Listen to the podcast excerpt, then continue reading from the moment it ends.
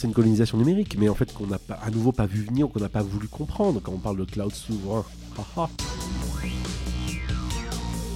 Le podcast des éclaireurs, les enjeux cachés d'Internet.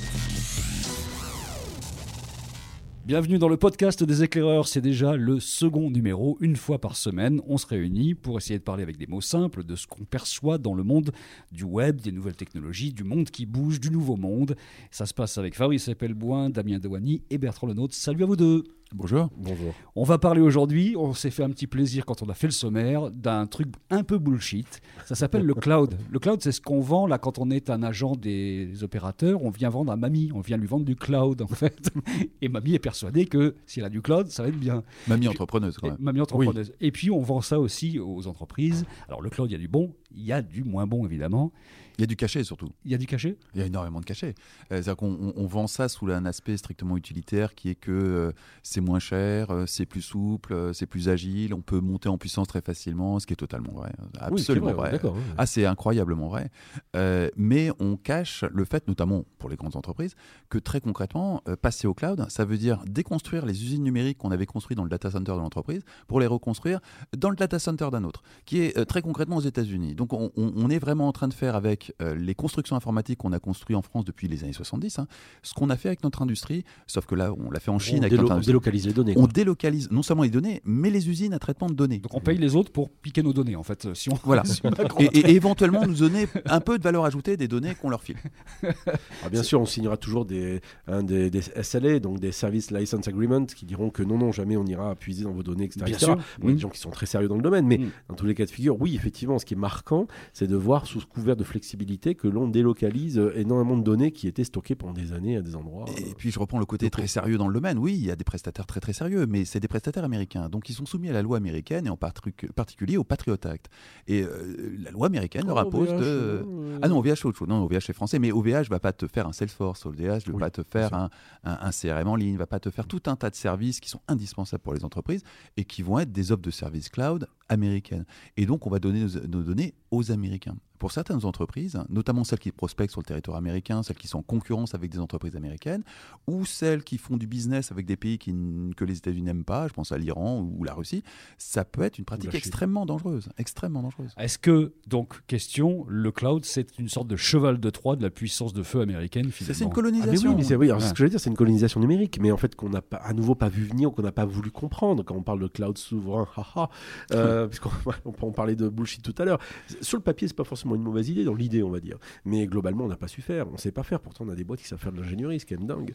Mais, euh, mais très Vaste clairement, histoire. Très vaste- vaste, histoire. On, on- on a un problème de financement de l'innovation Oui. euh, en France qui fait qu'on ne peut pas faire un cloud souverain, on peut pas faire ces choses-là. Il faut euh, réfléchir à le faire autrement. Mais c'est- pas c'est pas un TGV, c'est pas un sous-marin nucléaire, c'est pas Ce est- pas un Airbus. Ce qui est hyper malin pour revenir à cette notion de colonisation, c'est que ce sont des acteurs américains qui ont compris ça effectivement. Moi, je pense notamment à Amazon qui propose un très bon produit, il faut être tout à fait honnête, Ah oui. euh, sur laquelle la, la plupart des startups tournent aujourd'hui, ce qui fait que quand AWS, donc euh, Amazon Web Services, s'enrhume, bah, il y a la moitié des services en ligne qui sont, qui sont inaccessibles, mais qui a une flexibilité extraordinaire pour faire monter en puissance euh, en termes de scalabilité, comme on dit, tiens, un bullshit word. Euh, eh bien, euh, mais, Mais on, va faire un truc où tu paieras un euro à chaque fois. On ah oui, chaque- faisons ça. une ça. cagnotte. Comme ça, on Ouais, boira un canon déjà je suis déjà un euro alors. Euh, donc de, mise à l'échelle, comme on dirait en, en français. Mais à côté de ça, le, le- le- le truc, c'est que effectivement, on se retrouve à deux mètres de nos données ailleurs. J'ai des gens qui savent très bien gérer tout ça, mais au final. On se retrouve comme d'habitude avec des. euh, on délocalise tout dans d'autres pays, notamment américains. Et donc, c'est une logique de colonisation quelque part. Et pourquoi on n'est euh, pas foutu du d'en faire du, du cloud? Parce que c'est pas si compliqué Le que ça. c'est- financement d'innovation, c'est pas, on n'a pas le sens du client. Enfin, il y, a- y y un problème de culture euh, propre à la France. Il y a un problème de financement d'innovation. On se met à peine à faire des startups. hein. Les Américains ont commencé dans les années 90. Euh, c'est, c'est- Même avant. même avant, c'est, compliqué. Euh, je vais ajouter un point. Euh, ça fait des années qu'on se connaît, ça fait des années qu'on a ce discours un peu critique du cloud euh, euh, et qu'on est conscient de cette colonisation et de, ce réel problème stratégique que- dans lequel nous amène le, le cloud. Moi, j'ai eu la meilleure expérience que j'ai eue avec ça. Elle est très récente. Elle est en m'occupant de l'IT de ma femme, qui a une petite PME, une école de danse. Attention, IT, euh, on est à 0, Voilà, à on- 50 on- centimes là. hein. On- on- non, non, non, on est quand même entre le système de réservation, euh, le CRM, le machin. ouais. On, on est sur un budget cloud de l'ordre de 650 euros par mois. C'est pas négligeable, hein. Oui, c'est vraiment sûr. pas Pour une négligeable. petite société, oui. Pour une petite société, messager, l'application mobile, euh, machin. Enfin, c'est- c'est c'est assez fantastique ce que j'arrive à avoir pour 650 euros par mois. hein. J'ai j'ai un CRM, un système comptable qui se connecte à ma banque. C'est- Franchement, ça les vaut largement. Mais c'est entièrement de la techno américaine. Oui. Intégralement de la techno américaine. C'est tellement facile d'achat, tellement facile à manier que de toute façon, ce genre de boîte n'a absolument pas d'alternative. Parce qu'en plus, il y a un autre élément qui est hyper intéressant, donc ce qu'on appelle cloud ou SaaS aussi, hein, donc service as a software, ou software de service, pardon, ce qui est très intéressant, c'est-à-dire le logiciel devient vraiment une commodité.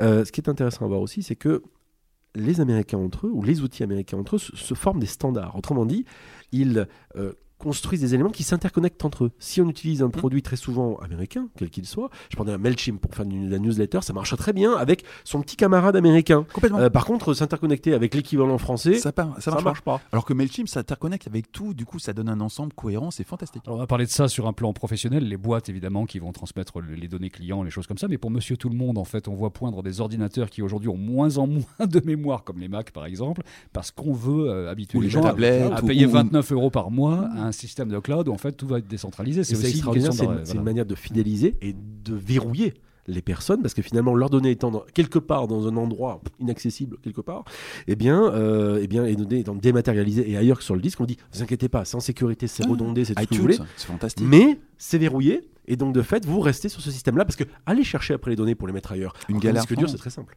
C'était le podcast des éclaireurs numéro 2, court. Le cloud, un petit coup de, bullshit avec Fabrice Pellouin, Damien Douany et Bertrand Lenôtre. Salut à tous, à la semaine prochaine. Salut les gars. Salut.